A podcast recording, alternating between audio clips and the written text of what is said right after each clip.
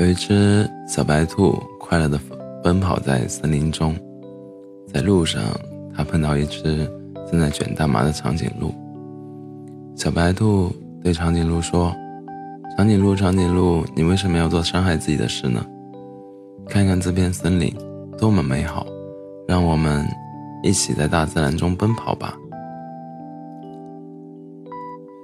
长颈鹿看看大麻烟，看看小白兔。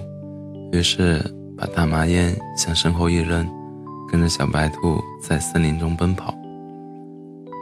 后来，他们遇到一只正在准备吸骨科碱的大象。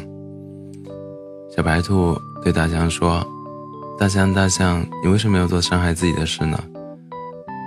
看看这片森林多么美好，让我们一起在大自然中奔跑吧。”大象看看骨科碱，看看小白兔。于是把骨骼剪向身后一扔，跟着小白兔和长颈鹿在森林中奔跑。后来，他们遇到了一只正在准备打海洛因的椰子。小白兔对椰子说：“椰子，椰子，你为什么要做伤害自己的事呢？